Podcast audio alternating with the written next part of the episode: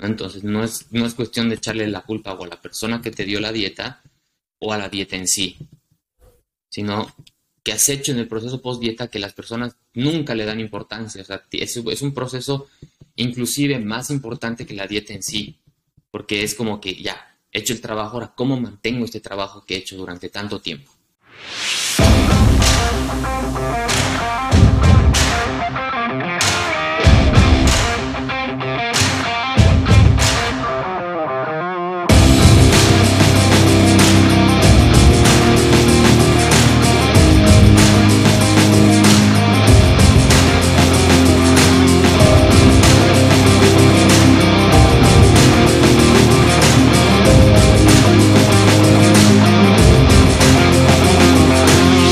Muy bien.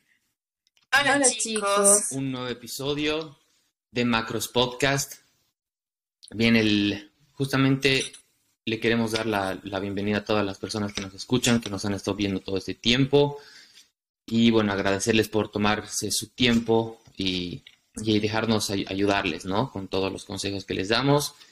El día de hoy vamos a estar hablando de, eh, creo que es un tema que a muchas personas les va a interesar bastante y les va a hacer abrir los ojos más que nada, ¿no? Que es cuánto tiempo debería una persona hacer dieta, cuánto tiempo debería hacer dieta, ¿no?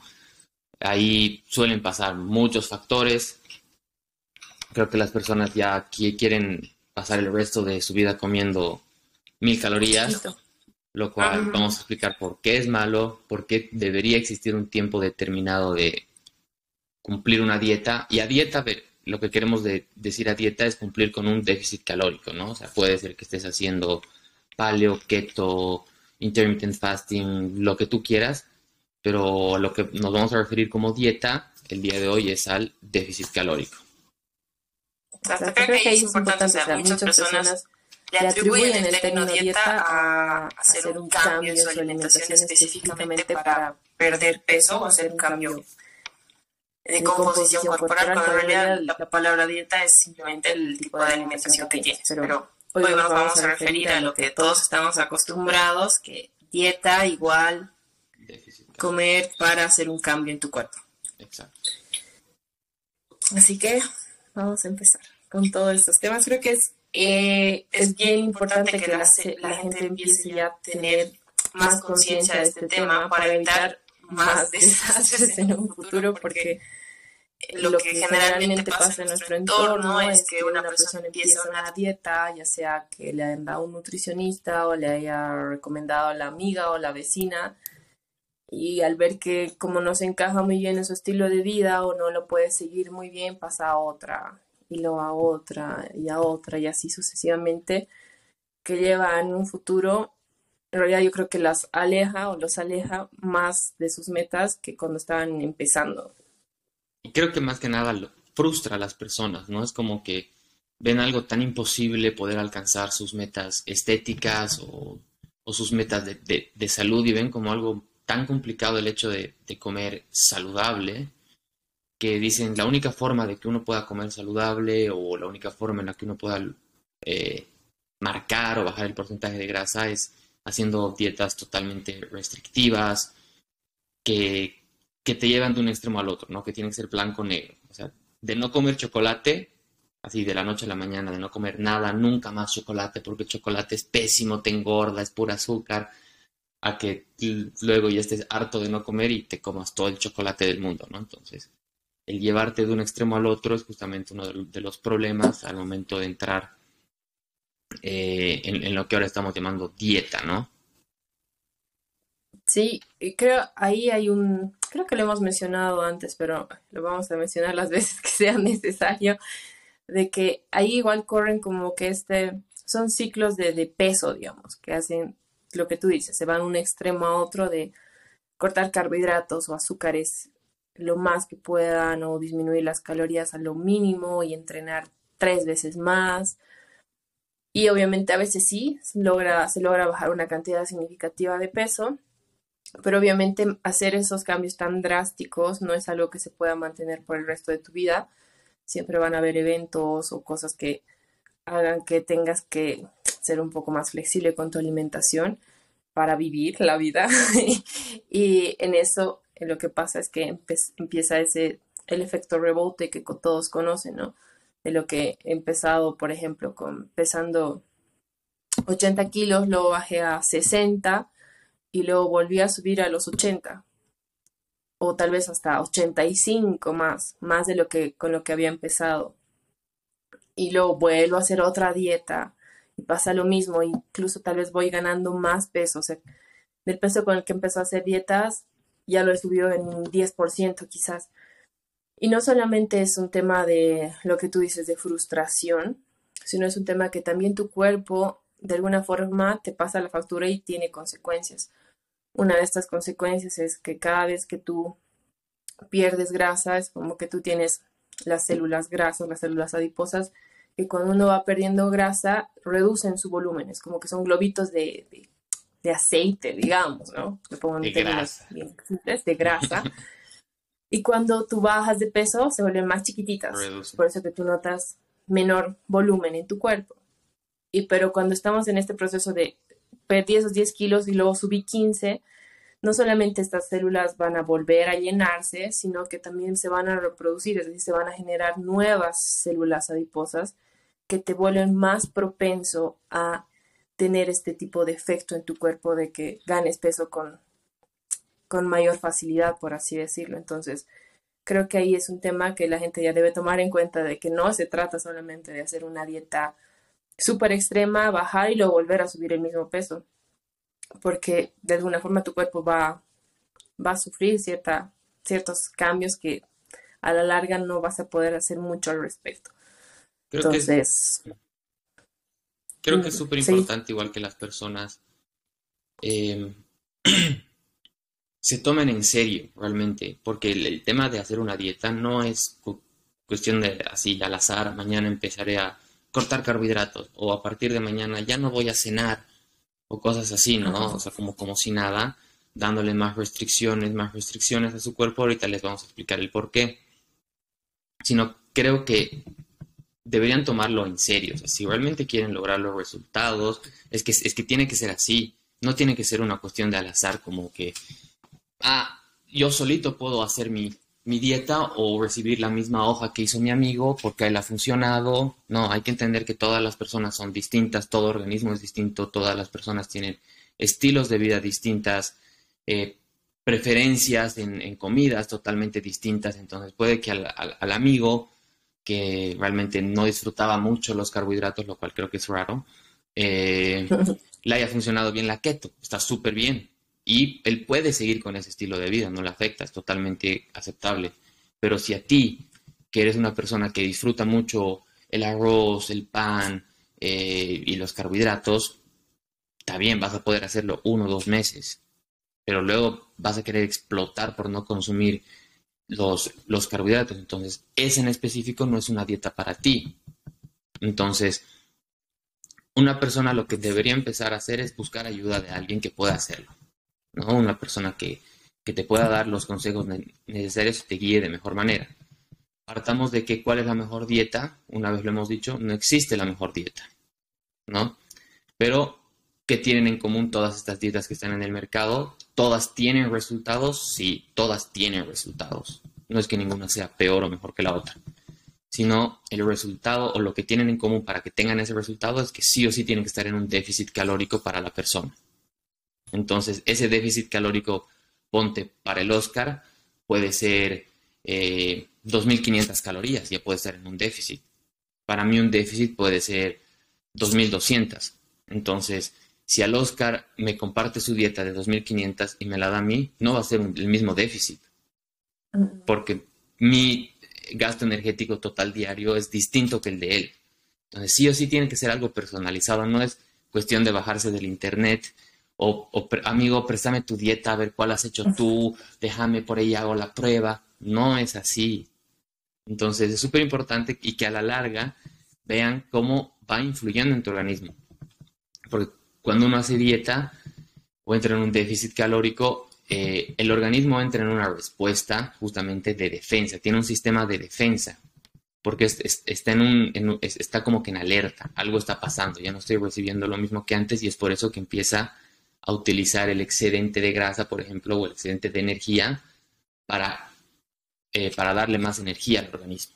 ¿no? Entonces ahí entra todo lo que es la tasa metabólica basal, tu gasto energético total diario, inclusive hay cambios hormonales en el organismo, como, como Geisa lo estaba mencionando, con el tema del, de la reducción de los tejidos adiposos, ¿no? que, se encargan de, segregar igual ciertas hormonas como la leptina, ¿no? Entonces ahí es por eso que el hambre reduce, etcétera. Esto, en realidad es todo como que un... Se desencadenan muchos cambios en tu cuerpo que uno no es muy consciente al respecto, ¿no? O sea, no sabe qué pasa, solamente lo toma muy a la ligera, es ya, solamente es dejar de comer más y entrenar, de comer, dejar de comer muchas cosas y entrenar mucho más cuando creo que en muchos casos esa es como que la receta para el, para el fracaso a largo plazo. Mm, muchas veces hemos mencionado igual eh, este, el caso de The Biggest Loser. Creo que ahí pueden tener una, un ejemplo así visual o que alguna vez hayan visto, que tengan más, más idea de lo que realmente pasa cuando uno se va a demasiados extremos. No sé si si alguna vez han visto ese, ese show, no me acuerdo en qué canal daba, pero eh, realmente los ponían a dietas súper, súper bajas en calorías. Obviamente era así, pechuga de pollo, full ensalada, no mucho carbohidrato. Y los entrenamientos eran así tortuosos, que desde mi punto de vista no era la mejor forma de mostrar cómo, cómo uno debe empezar a hacer ejercicio, ¿no? Pero... Además, una persona que que se la consideraba con obesidad, que obviamente tenía problemas alimenticios, ¿no? O sea, no solamente físicos, sino también mentales, es como que era, algo muy agresivo. Exacto, o sea, ellos no era que comían un poquito más, se servían doble plato en el almuerzo y por eso era, tenían más peso, no eran personas que realmente tenían, se puede decir de alguna forma tal vez una especie de adicción a la comida, porque el, el sobrepeso que tenían eran bastante, estamos hablando a veces hasta de 200 kilos, que ya es un número un poco más arriba de lo que estamos acostumbrados a ver en las personas y más allá de ponerlos, era más para, para el show, ¿no? De realmente restringirlos y ver que es trabajo duro y que es la única forma de, de conseguir resultados, que tienen que irse al extremo, los enseñan a entrenar hasta llorar, literalmente, y los veías sufrir todos los días. Y obviamente notabas, ¿no? O sea, cuando les hacían los pesajes que perdían cantidades de peso muy significativas. Y al final de la temporada estaban hablando de 41 kilos, 50 kilos que perdía la gente, que son cantidades muy significativas. Pero luego se han hecho como una especie de estudios con algunos de los participantes, bueno, con una buena parte de los participantes, y veían qué efectos había tenido en su cuerpo esa pérdida de peso que ha sido sustancial y era obviamente que su metabolismo había reducido bastante. O sea, por ejemplo, si mi tasa bueno, la tasa metabólica de uno de ellos era arriba de 2500, es decir, que solamente necesitaban esa cantidad de energía para estar quietos sin hacer nada después del, del show había bajado casi a la mitad, es decir, que su cuerpo ya no necesitaba esas 2.500, sino 1.000. Eso, si comparan esas 2.500 a 1.000, es una señal de que su metabolismo se ha vuelto mucho más lento, que se ha adaptado por el tema de haber hecho una restricción tan, tan severa. Vamos a hacer ahí un, pequeño paréntesis antes de, de, que sigas para que la gente entienda qué es la tasa metabólica basal. Es eh, lo que tu cuerpo requiere de energía simplemente para cumplir tus, las funciones básicas, ¿no? Que, que tú estés en cama sin hacer nada y que cumpla las funciones básicas de que lata tu corazón, o sea, de que te mantenga vivo prácticamente. O sea, tu cuerpo para que te Ajá. Requiere un gasto energético. Pero al bajar de peso, sí o sí, tu tasa Sí, sí, sí. Es normal. O sea, es, parte de la adaptación, pero eh, esa tasa metabólica basal es simplemente la energía, eh, las las calorías que requiere tu cuerpo para mantenerte vivo. Eso es, ¿no? Entonces, para que la gente entienda. Claro, obviamente cuando tú bajas esa, esa tasa metabólica basal de la que estamos hablando, también va em, relacionada a tu peso, por ejemplo. Entonces, obviamente, si han disminuido de peso, la tasa metabólica también disminuye. Tiene que bajar. Pero la idea es evitar a toda costa como que sea algo muy drástico. Eh, por ejemplo, ya si la tasa metabólica era 2500, que baje unas 2200, va a ser como que un rango como que está bien, todavía tu metabolismo no está tan como tan profundamente afectado, pero en esos casos... Yo creo que eso va a depender cuánto peso, pierdes. Y... si, pierdes el 30% de tu peso, creo que estaría razonable que pierdas el 30%. Tal vez de, de, la tasa metabólica basal. y en realidad, o sea, no es que, que eso que pasa de, de que tu tasa metabólica bajar disminuya sea algo malo. No es malo, más bien es una forma Em, natural o una respuesta de supervivencia de tu cuerpo que es completamente natural y normal. Pero uno tiene que saber cómo manejar este proceso de dieta o de disminuir peso para que no se vea tan afectada o tener una estrategia posterior para traer esa tasa metabólica otra vez a un punto donde sea más, más elevada, digamos. ¿Qué pasa cuando esta tasa metabólica está muy afectada, como como les decía, de 2.500 que era inicialmente a 1.000.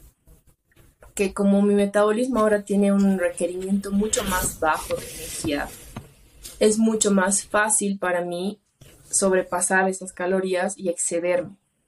Entonces, antes si, cuando, si comía 2.000, 2.500 calorías, lo más probable era que no, no gane peso. Pero ahora es mucho más fácil que yo exceda esas 1.000 calorías, que es mi nueva tasa metabólica basal. Entonces, eso es lo que generaba en estas personas que incluso han notado que durante después de esos seis años aún seguían con esta tasa metabólica muy baja. Entonces, no era como que, entonces en alguno de los casos, que eran la mayoría, volvían a ganar ese peso que habían perdido mm, en un 80%, un 90%. Si yo había perdido 100 kilos, ganaba 90, digamos. Ya por lo menos 10 kilos o menos, pero aún así, para que mi cuerpo haya atravesado todo ese proceso tan fuerte, tan severo, solamente 10 kilos, que haya perdido 100 y luego haya 90, no tiene mucho sentido, es mucho como que mucho, mucha carga para tu cuerpo, muchos daños que al final no valían la pena. Entonces, esa es una forma de, un ejemplo, digamos, de lo que puede pasar en nuestros cuerpos. Obviamente es una escala muy grande, porque era, son casos ya más, son más de, obesidad. Pero a menor escala también sucede en personas que pierden 10 kilos, luego vuelven a engordarlos y van en ese ritmo. ¿no? Cada vez el metabolismo se pone más lentito. Y ahí es donde las personas echan la culpa a la dieta o a la persona que le dio la dieta. ¿no? O sea, es lo más fácil porque han estado cumpliendo de la mejor manera durante los tres meses, ponte, han estado ahí eh, unas 12 semanas haciendo la dieta. Y de ahí muy bien, me voy a mi viaje, estoy súper marcado, marcada, que no sé qué, súper definido. En el viaje como lo que quiera, vuelvo del viaje y sigo con mis hábitos anteriores. Y es donde viene el efecto rebote y te dicen, ¿no? Que, a veces me toca leer en los formularios como cuando nos vienen nuestros clientes, eh, que sí he hecho tal dieta, pero luego no me ha servido porque he recuperado todo o he ganado más peso de lo habitual, ¿no? Entonces es porque de la nada han tenido ese efecto rebote porque no han sabido controlar esa salida de la dieta, o sea, y echan la culpa a la dieta cuando, o sea, es algo normal. Si es que no tienes un proceso de, de salida, es fácil que tengas el efecto rebote y no ha sido la culpa de la dieta, porque la dieta te ha funcionado, ¿no? Ahora, la cosa es que tengas cómo, has manejado tu proceso post dieta, que las personas no le dan importancia. Entonces, no es, no es cuestión de echarle la culpa o a la persona que te dio la dieta o a la dieta en sí, sino que has hecho en el proceso post dieta que las personas nunca le dan importancia. O sea, es, es un proceso inclusive más importante que la dieta en sí, porque es como que ya, he hecho el trabajo, ahora, ¿cómo mantengo este trabajo que he hecho durante tanto tiempo? ¿No? Y es ahí donde las personas igual dicen, entonces, ¿cuánto tiempo tengo que hacer eh, dieta? ¿Qué tiempo recomiendan para que pueda hacer una dieta? Eso es, eso es importante, digamos. Em, en cuanto al tiempo, o sea, como decía Nico, creo que lo primero es saber qué estás haciendo o si tú no tienes, no quieres hacerte cargo de esa parte, sino hacerte guiar con alguien para que ya empiecen un proceso de, de pérdida de peso, por así decirlo, con una nueva dieta. Pero ahí también se tiene que tomar en cuenta como que antes de entrar a eso, si estás, tu, o sea, tu cuerpo está listo para empezar una, una etapa de reducción de grasa. Que yo siempre les digo, es como que hacer una especie de checklist para ver si estás en la posición adecuada para empezar una dieta. Por ejemplo, en unas cosas que... Ajá, no, no es como que, ah, ya quiero perder peso, mañana mismo empiezo. No, primero pregúntate, estoy comiendo las calorías que necesito, que siempre les hablamos que es el, el TDE, o la cantidad de energía que necesita su cuerpo para, Gasto energético total todas las actividades que, a diario, mantener el tema de su uno, lo que hemos dicho, el, BMR y la actividad física que uno tiene, que es distinta de cada persona. Si estoy consumiendo ese número de calorías o por lo menos una, un número cercano, vale, ya tengo como que una cosa adentro. Eh, dos, cómo está la calidad de mi energía, porque sí puede ser que consuma esas calorías o tal vez en exceso, pero las fuentes no son como que las más adecuadas. Ver que por lo menos tenga un rango de consumo de frutas y verduras que sea algo que con lo que pueda ser constante.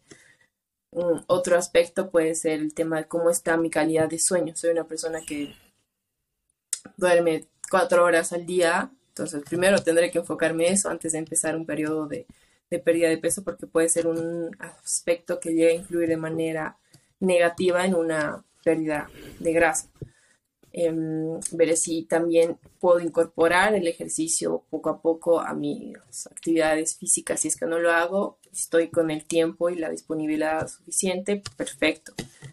Y tal vez ver igual incluso el tema de en qué momento de mi vida me encuentro, porque puede ser que yo tenga la intención y quiera perder peso ya, pero quizás haya un tema de, mm, no sé, recién he sido mamá y mis bebés están ahí volviéndome loca o estoy en una etapa de mi trabajo que exige bastante de mi tiempo y de mi energía y quizás no le vaya a dedicar, aunque siendo realista no tiene que ponerse la mano al pecho y si no voy a poder hacerlo a mi 100% porque tal vez estoy en una etapa donde no voy a tener un estrés más alto en, en el trabajo o por cualquier motivo. Entonces como que si ya tengo esos puntos que sí están a favor de que lo haga, muy bien, se pasa un proceso de dieta y ahí es donde ya uno tiene que saber cuánto tiempo prolongarlo y cómo hacerlo. Exacto. Y... ¿Y cuánto tiempo es ese? El Nico les va a decir. Bueno, en realidad lo, lo que nosotros solemos hacer, bueno, para que tenga un, un como que un, un, efecto más notable y, varía de la persona. O sea, no es que eh, para todos eh, nueve semanas es lo indicado. ¿no? En algunas personas es más rápido, en otras personas más lento, pero como máximo, si no me equivoco, eran como 16 semanas, lo máximo que uno puede trabajar en un déficit para luego no caer en, ese, en esa adaptación metabólica drástica, ¿no? O sea, que ya, que ya tus calorías de déficit se, vuelvan tus nuevas calorías de mantenimiento, que es lo que se quiere evitar, ¿no? Entonces son unas 16 semanas como máximo y como mínimo unas 9 semanas para que puedas lograr eh, los resultados. Pero las pensé que yo yo pensé que ese era el objetivo, digamos, más bien que tus calorías de déficit se vuelvan tus calorías de mantenimiento. Hasta Porque si se logran, si se vuelven tus calorías de mantenimiento, tu cuerpo ya no toma como déficit. Entonces, la siguiente vez que hagas déficit va a ser menos. Y ponte a pensar que cuando haces un déficit, por lo menos restas unas 400, 500 calorías de tus calorías de mantenimiento, ¿no? Entonces, luego tu déficit, de lo que ahorita tu déficit es 1500 para una chica, en, un futuro, como sus 1500 horas son sus calorías de mantenimiento, su déficit va a ser 1000, 1100 calorías, lo cual no es algo lógico. Y en un futuro va a ser 500 calorías. Y en un futuro no va a tener que comer nada, ¿no? Entonces, no es lo ideal que tus calorías de déficit se vuelvan tus calorías de mantenimiento. Sí puede ser que tus calorías de, mantenimiento reduzcan un poco, pero serán unas 100, 200 calorías a lo mucho. pero no tiene que ser tan drástico como un depende, Depende cuánto peso estemos se haya perdido, creo yo, no sé. claro, o sea, cuando depende igual el, el, grado siempre depende, ¿no? no el, el, tema de cuánto peso tenga que, tengas que perder. Quizás se va un poquito por ahí a los calientes. Si es una persona que tiene bastante peso por perder, es mejor hacer el cálculo de las calorías, tanto de mantenimiento, tomando en cuenta la masa magra, porque obviamente si yo tomo en cuenta que la persona pesa 200 kilos y los tomo como si fueran masa magra, su, con sus calorías de mantenimiento muy altas, muy elevadas. Entonces, en esos casos donde hay una cantidad significativa de peso por perder, es mejor tomar en cuenta, o sea, es bueno tener como información que a la persona le hagan algún estudio donde pueda saber cuál es su porcentaje de grasa y de su peso total restar el porcentaje de grasa que tienen como, como kilos, digamos y tomar ese peso un poco más de referencia. Ahí no va a ser tan, tan drástica esa diferencia de mis calorías de déficit y mis calorías nuevas de mantenimiento cuando reduzca el peso. Entonces, tal vez ahí tiene un poco más de sentido y lo mismo que, que el Nico decía, se puede variar la duración. Cuando, ¿Qué? Cuando hacen déficit, el déficit es, es porcentual en base a las calorías de mantenimiento o es un número fijo para cualquier persona? Es un porcentaje. Y eso es lo que ahorita iba a decir. Eh, si tengo una cantidad muy significativa de peso, en algunos casos se hace un porcentaje de las calorías de mantenimiento un poco más agresivo, estamos hablando de un 30%, 25% que se le descuentan a las calorías de mantenimiento. Si soy una persona que tal vez no tiene mucha cantidad de peso que perder, eh, menos de 10 kilos, por ejemplo, se empieza con lo, más chiquitito, o sea, 10%, tal vez 15%. La idea es siempre intentar perder peso con la mayor cantidad de comida que puedas para evitar ese tema de las adaptaciones metabólicas. Entonces, no se trata de, ah, ya muy bien, voy a empezar a hacer mi, mi déficit y le meto 30% de entrada de déficit. Creo que no es una de las mejores estrategias porque sí puede que haya una pérdida de peso como que drástica en un principio, pero va a ser más probable que te estanques, en menor tiempo. Entonces, es mejor ir testeando, empezar con un déficit no muy, no muy agresivo, ir viendo cómo va respondiendo tu cuerpo. Igual la proporción de, pérdida de peso que, que, tú vayas experimentando va a ser muy distinta en cada persona. Hay personas que tienden a bajar de peso fácilmente, otras que les cuesta un poco más y todo eso depende a veces de un tema de genética, un tema de cómo es su cuerpo, o de las si ha estado mucho en estos procesos de Exacto, eso, dietas, Digamos, si es una persona nueva, digamos, si es una persona que recién está haciendo, digamos, que, que toda su vida por azares del, del destino haya estado consumiendo sus calorías de mantenimiento de forma inconsciente, sin saber que estaban sus calorías de mantenimiento. Entonces, como es la primera vez que, que está haciendo dieta, va a tener un mejor resultado de, una manera más eficiente, mucho más rápida. A diferencia de una persona que ha estado haciendo 20 dietas en lo que va de los dos últimos años, va a entrar una dieta más y no es que va a ser tan, tan, eficiente esa, esa, pérdida de peso, porque su organismo, su metabolismo ya está dañado de, de, tanto, de tantas dietas, de, de tantas restricciones eh, de, de, calorías. Entonces, sí o sí tiene que haber un, como que se tiene que restablecer y arreglar ese daño que las personas han causado cuando están consumiendo durante mucho tiempo estas calorías tan bajas o están haciendo dieta tras dieta tras dieta, haciendo yo-yo diet, ¿no? Ahí es donde se tiene que hacer ese arreglo. Y es lo que mencionaba antes Geisa de que estoy listo para hacer una dieta. No todos están listos para entrar a un déficit calórico. Y es lo que tienen que entender.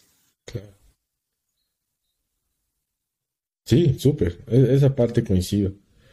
Pero lo que no me queda claro y creo que ahí yo tengo el problema de, concepto es si una persona está lista para, ya, digamos, consume 2.200 calorías, ese es su, sus calorías de mantenimiento. Y si quiere bajar y esa persona, no sé, usaremos el, ejemplo del Nico, digamos. Nico, ¿cuánto pesas? Ya, ¿cuánto es tu consumo calórico? 3100 calorías, creo, ¿no? Ahorita estoy. un poquito más. Ya.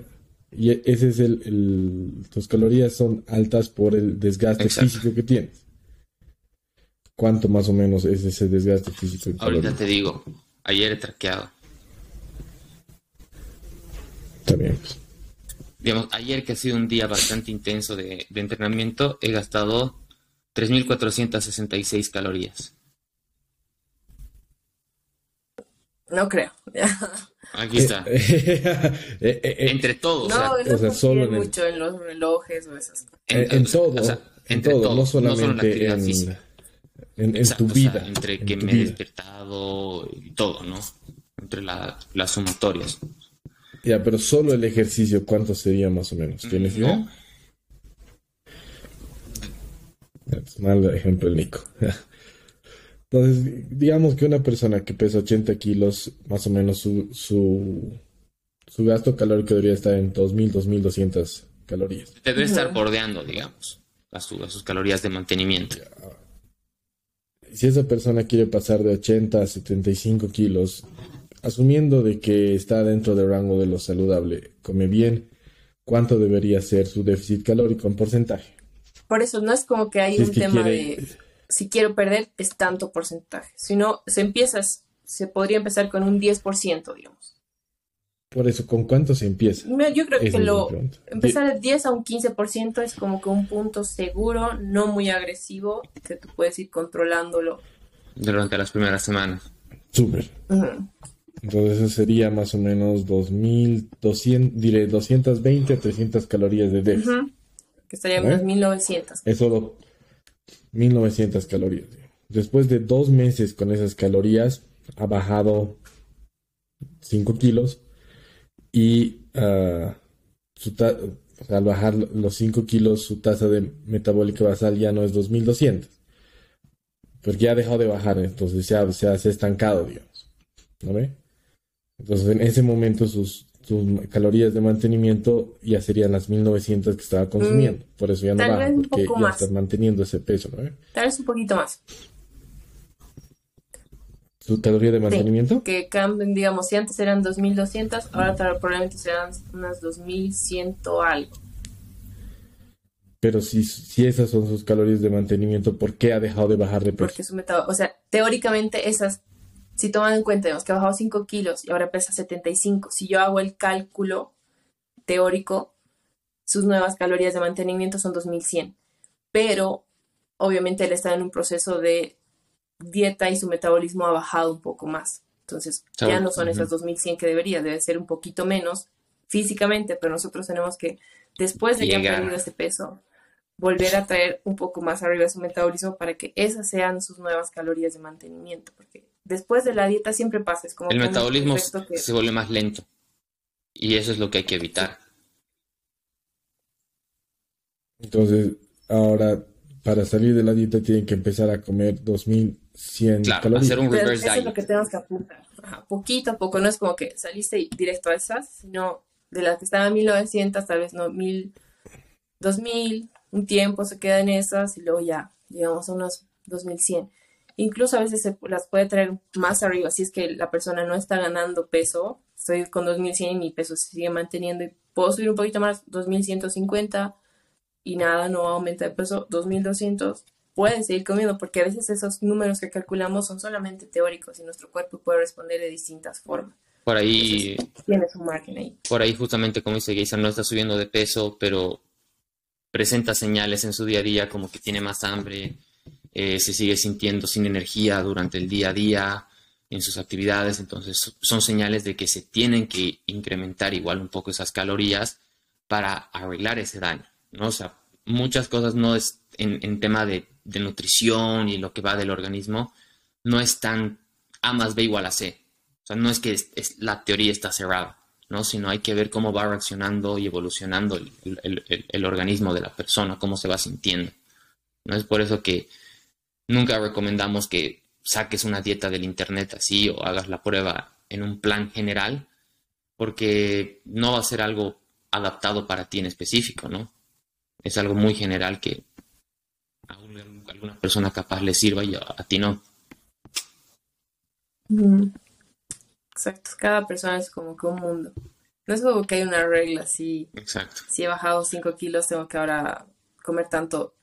Obviamente se puede calcular y la teoría te va a decir eso, pero de la teoría a la realidad siempre va a haber como que algunas otras cosas que van a influir, que salen un poco de, de los números. Entonces, es importante igual que las personas, más allá de los cálculos de calorías, siempre toman en cuenta como el biofeedback que decía el Nico, de cómo está mi sueño, cómo está mi energía, cómo está mi apetito, mi rendimiento, hasta mi estado de humor.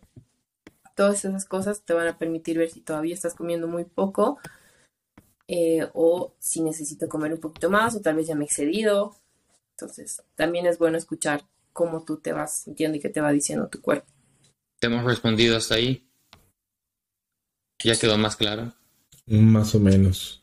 ¿Qué duda Más queda? menos. No, está bien. Eh, tiene, tiene O sea, sentido. yo entiendo tu parte del, Eh, de que tu cuerpo se adapta a esas nuevas calorías de mantenimiento. Sí se llega a adaptar, ¿no? Pero no es que vendrían a ser tus nuevas Claro. calorías de mantenimiento. Porque si, si, si, si sacamos con la fórmula y todo, tendrías que tener nuevas calorías de mantenimiento que están por encima de ese tu déficit, que hay que llegar progresivamente a ellas otra vez, que es el, ese es el proceso post-dieta, que siempre se, se tiene que hacer, ¿no? El reverse diet. Post-dieta siempre se tiene que hacer progresos, eh, incrementos progresivos para poder llegar, mantener eh, esa pérdida que has tenido de la mejor manera, ¿no? el Chris Bam, Ujú. el Mr. Olympia, este es su tercer campeonato que ha ganado. Y esta es la primera vez que ha usado Reverse Diet después de su competencia. Y solamente ha ganado 10 libras de peso de competencia. No, bien. no es nada. Pero eh, eh, las primeras dos semanas, si no me equivoco, algo así. Pero él dice o sea, que se siente, o sea, como se, que se siente mucho mejor a diferencia de los anteriores dos años, porque generalmente después de la competencia era Atracones. andarse a la sí. mierda y, y subía 30 libras, digamos, se sentía la mierda, entonces eh, creo que reverse diet es, algo que sí o sí hay que hacer antes de empezar la dieta y justo al acabar, ¿no? Y estoy seguro que hasta ha podido, ha podido beneficios. disfrutar inclusive, ¿no? Luego de la, de la competencia, si atrás del, del escenario han debido tener su pizza, capaz sus donuts y todo. Y, pero ha- como que ha sabido con- controlarse y luego como que seguir un proceso, en vez de que sea libertinaje durante, no sé, un mes, ¿no? De atracones, de atracones. Claro, pero eh, creo que estaba en, como en 1800 calorías para su para la presentación. Y 1800 para Ay. alguien que tiene Es 210 grandote. libras de músculo es Para él sí que es nada, pues. Entonces, pero para escenario Claro. necesitaba estar en eso. Claro, Claro, era obvio, obvio. eso o nada.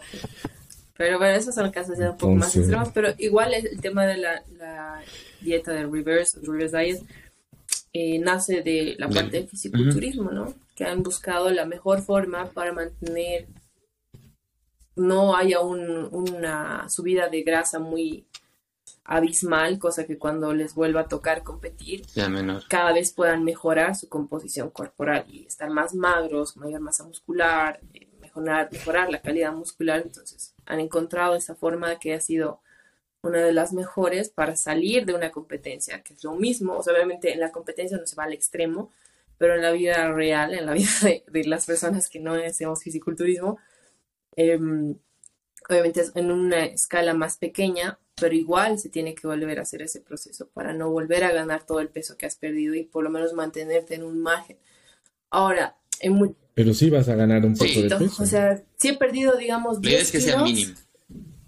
Puedo ganar un kilo y medio, dos, que van a estar así como que oscilando entre periodos de tiempo que tal vez con un poquito más, o he comido el fin de semana, en la semana probablemente vuelvo otra vez a, estar en ese rango que de los 10 kilos perdidos, el fin de semana tal vez subo un poco, pero estás en un margen mucho, mucho más sostenible, digamos, de que perder un solamente una semana 10 kilos y después, dos semanas después, volverlos a ganar. Entonces, creo que en ese caso vale mucho más la pena hacer este proceso que toma un poco más de tiempo, si el reverse es como que termino la dieta y tengo que seguir un proceso más, pero es la parte responsable. María. Por ahí es, por ahí tu déficit ha sido eh, demasiado agresivo y sí estamos bastante alejados de tus calorías de mantenimiento, entonces te va a tomar más tiempo. Dos, dos meses, 10%. Ese ha sido mi déficit. Mm. ¿Cuánto tiempo debería estar en reverse diet? Por ejemplo, en, un caso así como comía 2.000 calorías inicialmente de mantenimiento y hecho un 20%, estamos hablando de 1.600 calorías. Tengo que volver a llegar a esas 2.000 calorías, que incremente unas... Es, depende, en hombres es un poco más fácil porque su cuerpo responde mejor por la parte hormonal. En mujeres hay que, incluso por la parte mental, hay que ir con más calmita. Ponte que cada semana aumentemos unas 100 calorías Ahora, si eres constante y has podido mantenerlas, esas 100, esas 100 calorías extras, o sea, has podido mantener ese consumo calórico toda la semana, eh, bárbaro. Por la siguiente podemos aumentar otras 100 calorías más. Lo que te pondría como que en cuatro, en un mes ya, en teoría tendrías que haber llegado a las 2000 otra vez. Pero siempre hay un depende si tal vez incrementando esas 100 calorías de la primera semana todavía no, no, no puede ser muy constante o mm, tal vez se puede incluso aumentar más porque me da mucha hambre, mi apetito está demasiado alto, no estoy durmiendo bien, mi recuperación del gimnasio está yendo muy en picada, entonces ya no van a ser 100 que te subas, sino van a ser unas 200 porque tu cuerpo realmente te está diciendo necesito más energía ahora. Entonces, podríamos decir que en un mes ya estarías en tus calorías de mantenimiento y ahí lo ideal es mantenerlos por lo menos unos tres meses para que tu cuerpo igual se adapte otra vez a esa cantidad de energía que está recibiendo. Ya. ¿Y si hago un déficit del 5%, lo puedo mantener durante seis meses? Mm, en realidad hay, distintos protocolos. Por ejemplo, hay un protocolo que se llama. El Nico está enojado. No, Yo no quiero que pregunte. ¿Qué? Yo no, quiero que pregunte. No, no, no, estoy haciendo nada. depende del protocolo que utilices. Por ejemplo, ese 5% probablemente no vaya a generar una cantidad significativa de peso perdido en las semanas. Como que no vas a notar mucho. Y quizás en esos casos tienes que aumentar un poco más el, porcentaje de, de, déficit. Pero ahora... No vas a perder Significativamente. No, por ejemplo... O sea, en seis meses no vas a perder si dejas de comer 5%. Puede que sí, puede que no. O sea, en teoría tendrías que, pero como te digo, tu metabolismo puede adaptarse a los dos meses que has perdido un kilo o dos. Y tenemos que bajar un poquito más esas calorías. Porque se puede, porque todavía hay margen. O sea, solo más bajar el 5%, podemos bajar un 5% más, porque no es que vayas a comer 300 calorías menos, sino es un poquito menos.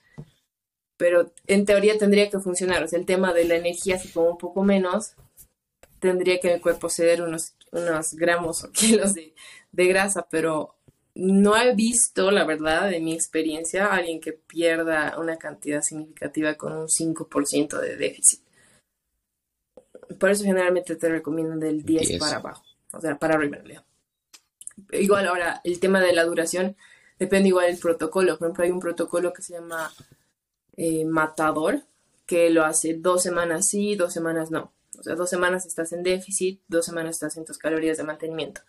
Como estás en dos, es así, un ratio de uno a uno, em, estás como que de alguna forma un tiempo a dieta y otra no. Entonces, eso hace que puedas prolongarlo un poco más. O el carb cycling. o el carb cycling, que en una escala más chiquita son cinco días de, de, déficit y dos días de mantenimiento. Que eso hace que igual tu cuerpo de alguna forma no tenga una adaptación metabólica tan fuerte, entonces puedas alargarlo un poco más. Que pueden ser tal vez un poco más de esas 16 semanas que habíamos puesto inicialmente, pero todo va a depender del protocolo que escojas, cómo va respondiendo tu cuerpo.